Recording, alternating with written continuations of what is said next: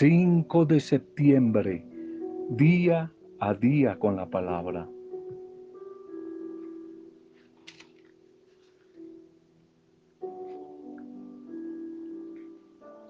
La palabra del Señor permanece para siempre. Eso nos dice el apóstol San Pedro en primera de Pedro 1:25. La palabra del Señor permanece para siempre. Y en el Evangelio de Marcos 13:31, el mismo Señor nos va a decir que el cielo y la tierra pasarán, pero mis palabras no pasarán. En el mes de la Biblia, algunas vitaminas espirituales referentes a la bendita palabra de vida del Señor. La Biblia, que no es cualquier libro, o como algunos piensan, simplemente un libro religioso entre tantos que hay. No, la palabra del Señor no es eso. No es un libro más, sino es el libro único de la vida, el manual de existencia humana. Dios nos habla por medio de su palabra. La Biblia es el fundamento de la fe cristiana. Es el libro del pasado, del presente y del futuro. La escritura es un libro que nunca pasa de moda. Un libro sabio, rico y profundo que podemos leer cientos de veces sin agotarlo jamás. No hay ningún libro que podamos comparar a la Biblia, a la palabra, a la palabra del Señor.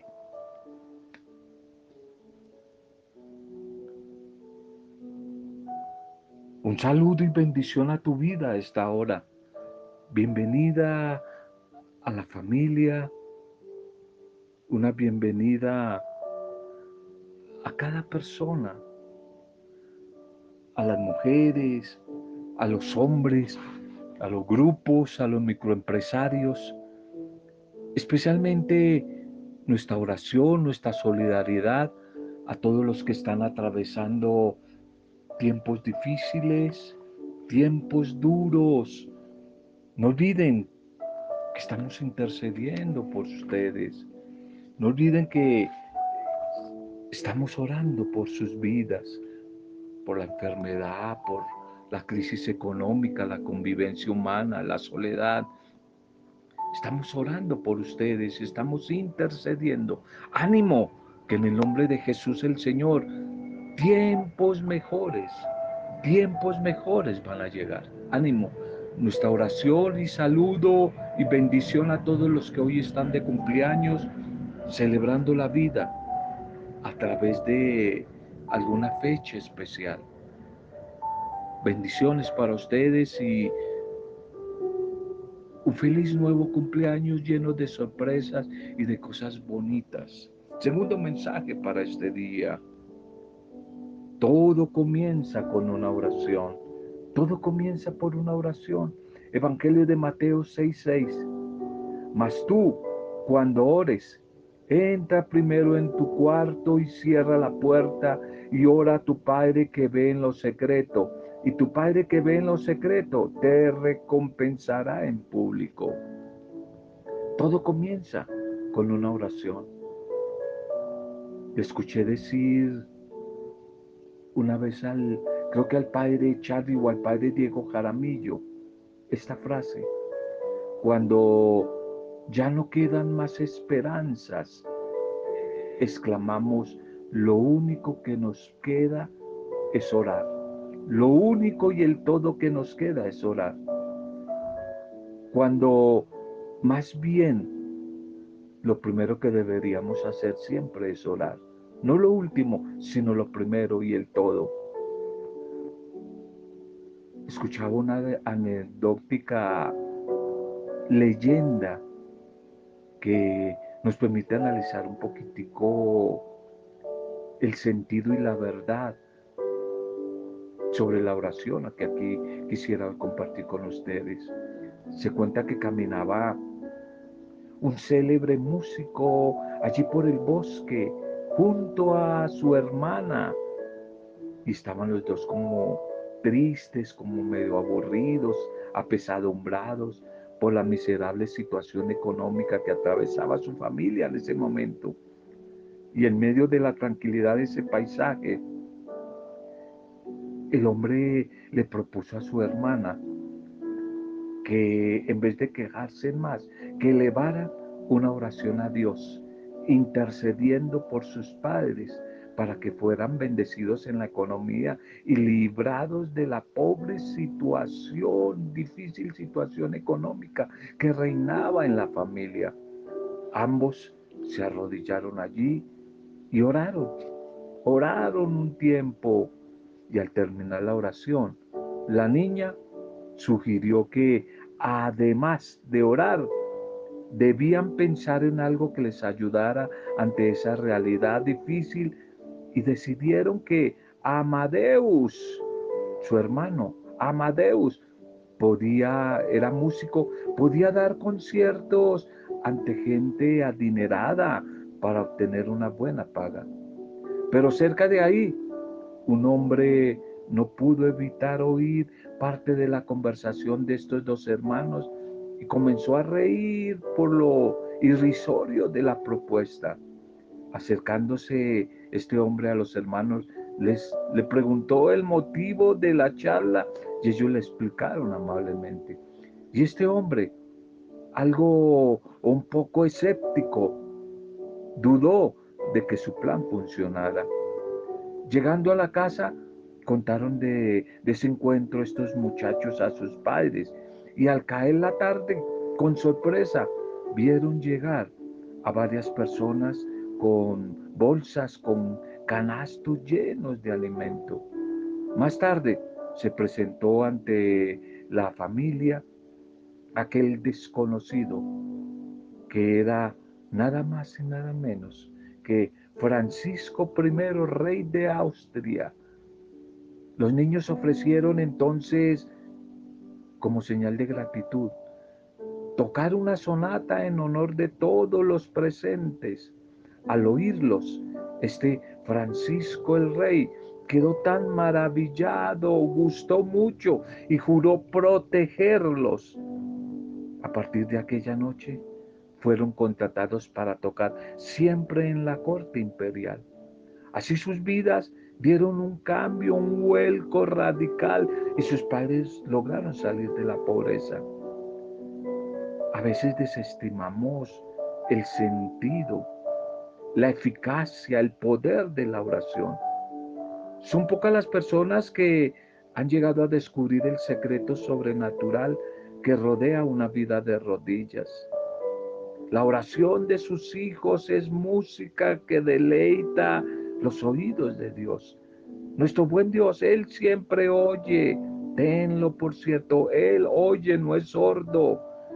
Por eso, si estás atravesando momentos difíciles, te invito, entra ahora mismo en tu cuarto, cierra la puerta, desconecta un poco tu celular. Muy seguramente el mal como se llame, Satanás, querrá interrumpirte y robarte la bendición. Entra a tu cuarto y cierra y ora a tu Padre. Él ve en lo secreto lo que hay dentro de tu corazón y te recompensará en público, no lo dudes. Mas tú cuando quieras orar, entra en tu cuarto y cierra la puerta. Ora a tu Padre que ve en lo secreto y Él te recompensará en público, Mateo 6:6. Cuando lo único que te queda es orar, entonces comprende que lo único que necesitabas era orar. Lo más importante, lo más importante era precisamente la oración. Era, era orar. Vamos a nuestra liturgia para este día titulemos el mensaje para este día en la liturgia que hoy nos propone la iglesia. Despidiéndonos de la vieja levadura, despidiéndonos de la vieja levadura. Hoy en la iglesia cristiano-católica celebramos el discipulado de Jesús a una seguidora, a una discípula valiente, a Teresa de Calcuta, Santa Teresa de Calcuta, esta monja maravillosa de los pobres en la India. Hoy la estamos celebrando a ella desde el discipulado de Jesús, a su comunidad y a tantas mujeres como esta Madre Teresa de Calcuta, misericordiosos, tantas mujeres generosas en el servicio, especialmente a los más necesitados, a los enfermos, a los ancianos. Bien, la primera lectura para este día es de la carta, de la primera carta de Pablo a los Corintios. Estamos en la comunidad de Corintios. Capítulo 5, versículo 1 al 8. Barran la levadura vieja porque ha sido inmolada nuestra víctima pascual, es decir, Cristo Hermanos, se oye decir en todas partes que entre ustedes hay gente que tienen viviendo casos de inmoralidad y una inmoralidad tal que no se da ni entre los gentiles. Uno convive con la mujer de su padre y ustedes siguen tan ufanos. Estaría mejor ponerse de luto y expulsar de entre ustedes al que ha hecho eso, pues lo que es yo ausente en el cuerpo, pero presente en espíritu. Ya he tomado una decisión como si estuviera presente. Reunidos ustedes en el nombre de nuestro Señor Jesús y yo presente en espíritu con el poder de nuestro Señor Jesús, entregar al que ha hecho esto en manos de Satanás para destrucción de la carne, a fin de que el espíritu se salve en el día del Señor. Ese orgullo de ustedes no tiene razón de ser. ¿No saben que un poco de levadura fermenta toda la masa? Por eso barran la levadura vieja para hacer una masa nueva. Ya que ustedes son panes ácimos, porque han sido inmolados nuestra víctima, víctima pascual, es decir, Cristo Jesús. Así pues, celebremos, celebremos la Pascua, no con levadura vieja, levadura de corrupción y de maldad, sino con los panes ácimos de la sinceridad y de la verdad. Amén. Amén. En estos siguientes capítulos de la carta de Pablo a la comunidad de Corinto, Pablo toma como una postura ante algunos desórdenes y abusos que existían en la comunidad, abusos que se daban dentro de la comunidad de los corintios, incluso dentro de una ciudad famosa por la inmoralidad. Debía llamar la atención un hecho que la comunidad cristiana toleraba y no se había pronunciado. Uno que vivía uno que vivía se entiende maritalmente con la mujer de su padre, o sea, con su madrastra. Y esto estaba perseguido legalmente tanto entre los judíos como por la ley romana. Y aquí Pablo entonces echa en cara a esta comunidad que tolere un escándalo semejante. Le surge a que saquen de la comunidad, excomulguen a esa persona. La expresión entregar en manos del diablo es un poco difícil de interpretar una vez fuera de la comunidad o distante de la comunidad.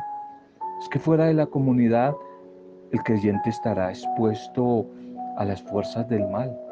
Y por eso Pablo toma esta medida, por drástica que parezca, con una intención medicinal, terápica para la comunidad humanamente quedará destrozado. Pero así la persona se salvará en el día del Señor. Y pone Pablo la comparación del pan ácimo sin levadura, que es el que los judíos usaban y siguen usando para la Pascua. Y aplica esa imagen a la comunidad que debe ser toda ella pan puro, pan ácimo, pan sin levadura, y especialmente esa levadura vieja, dura, levadura de corrupción, de maldad, sino más bien la comunidad debe ser un pan ácimo con sinceridad y verdad.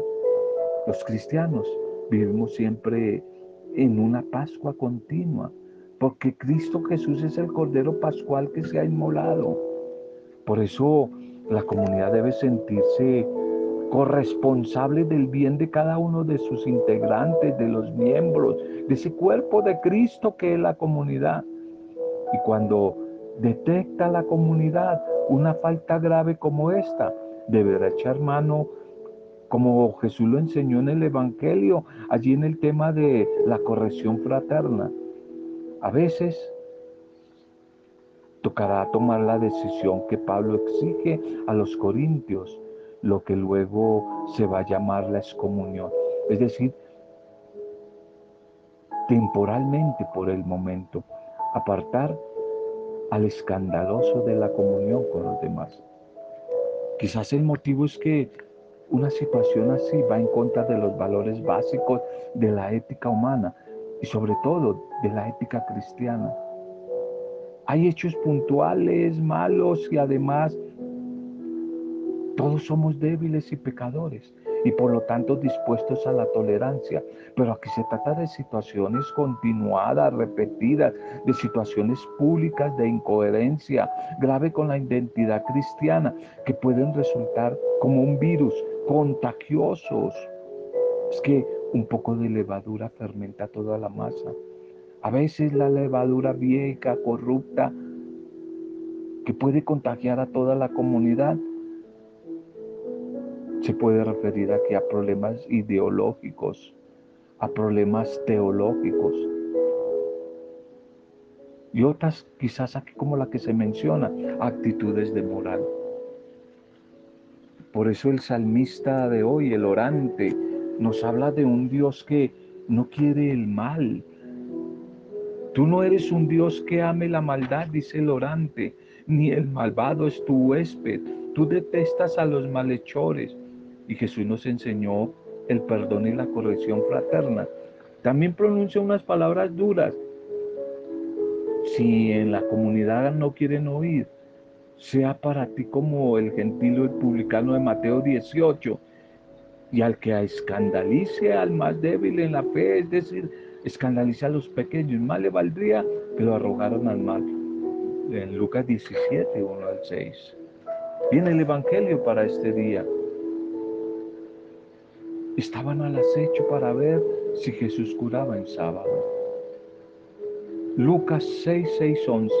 Un sábado entró Jesús en la sinagoga como era su costumbre y se puso a enseñar.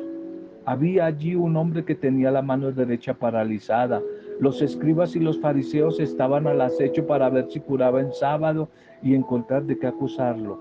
Pero él conocía sus pensamientos y dijo al hombre de la mano atrofiada, levántate y ponte en medio. Y levantándose se quedó en pie. Y Jesús le dijo, les voy a hacer una pregunta. ¿Qué está permitido en sábado? ¿Hacer el bien o hacer el mal? ¿Salvar vida o destruirla? Y echando en torno una mirada a todos les dijo, extiende la mano. Él lo hizo y su mano quedó restablecida. Pero ellos, ciegos por la cólera, discutían qué había que hacer con ese Jesús. Amén. Amén, amén. Jesús continúa su camino, su itinerario formativo con sus discípulos, con su comunidad, este movimiento de Jesús, la escuela de Jesús que se va haciendo desde la vida, desde el caminar.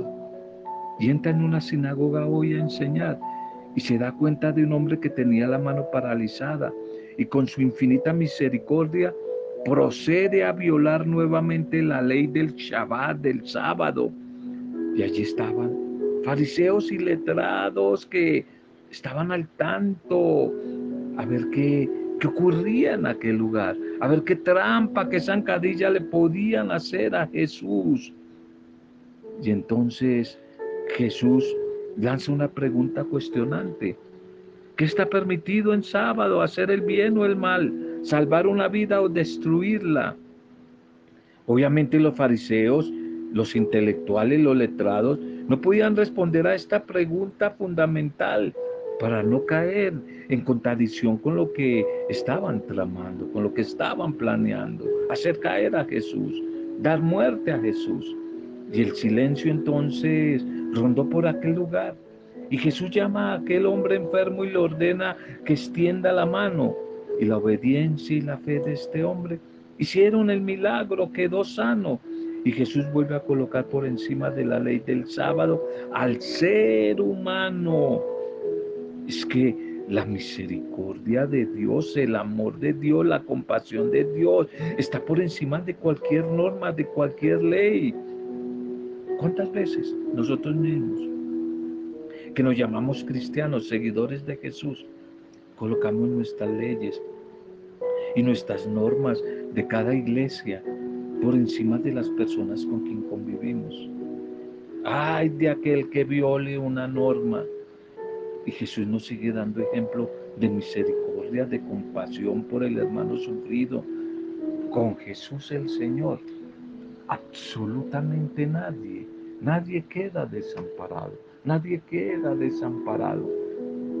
Jesús que no desautoriza aquella institución tan válida del sábado, dedicado al culto de Dios, a celebrar al Dios de la vida, a la alegría, al encuentro familiar, al descanso laboral, a la oración, la vida, el compartir familiar, al agradecimiento por la obra de la creación. Más aún, parece como si Él ese día acumulara sus gestos curativos y sus gestos sanadores. Aquel día Jesús expone a la crítica de una incomprensión muy pobre de las autoridades religiosas, que estaban más preocupados por cumplir normas, leyes, muchas veces inventadas por las varias escuelas, que por el mismo espíritu de fe que debía impregnar esa vivencia del sábado en, en las autoridades religiosas. No se podrá trabajar en sábado. Y por tanto, no habrá que hacer curaciones, eh, sanaciones médicas, a no ser que sean necesarias. Pero extender el brazo y decir una palabra de curación, ¿es acaso trabajar? El recoger unas cuantas espigas y comer sus granos al pasear por el campo, que era el tema de ayer, ¿es acaso un trabajo equiparable al de la siembra? Las escuelas de los fariseos habían llegado a interpretar el sábado convirtiéndolo en día de preocupación, de tanta norma en vez de libertad. Lo habían convertido en un día de esclavitud y no de paz, de libertad.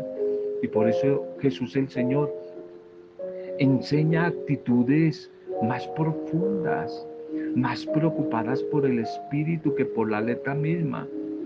Y nosotros tendríamos que aplicar esa enseñanza a muchos detalles de nuestras normas de vida.